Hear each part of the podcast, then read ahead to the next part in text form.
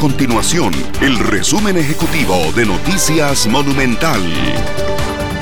Hola, mi nombre es Fernanda Romero y estas son las informaciones más importantes del día en Noticias Monumental. Las personas que rayaron el paraninfo del Poder Judicial podrían exponerse a sanciones que alcanzan hasta los tres años de prisión.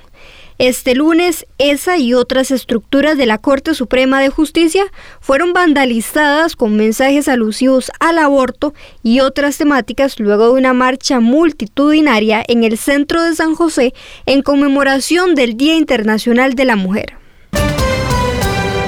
La Caja Costarricense de Seguro Social aún no puede aplicar la obligatoriedad de la vacuna contra el COVID-19 a sus funcionarios. De acuerdo con el último corte de la Caja, 374 funcionarios rechazaron esta vacuna.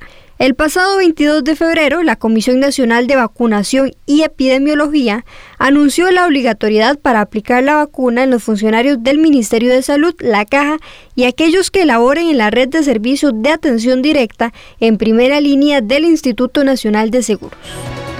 Estas y otras informaciones usted las puede encontrar en nuestro sitio web www.monumental.co.cr. Nuestro compromiso es mantener a Costa Rica informada. Esto fue el resumen ejecutivo de Noticias Monumental.